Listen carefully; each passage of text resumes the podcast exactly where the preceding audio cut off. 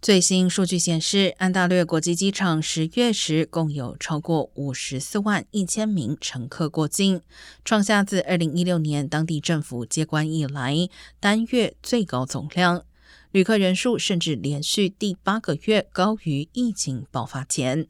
航空货运量也随着机场乘客量增加而增长。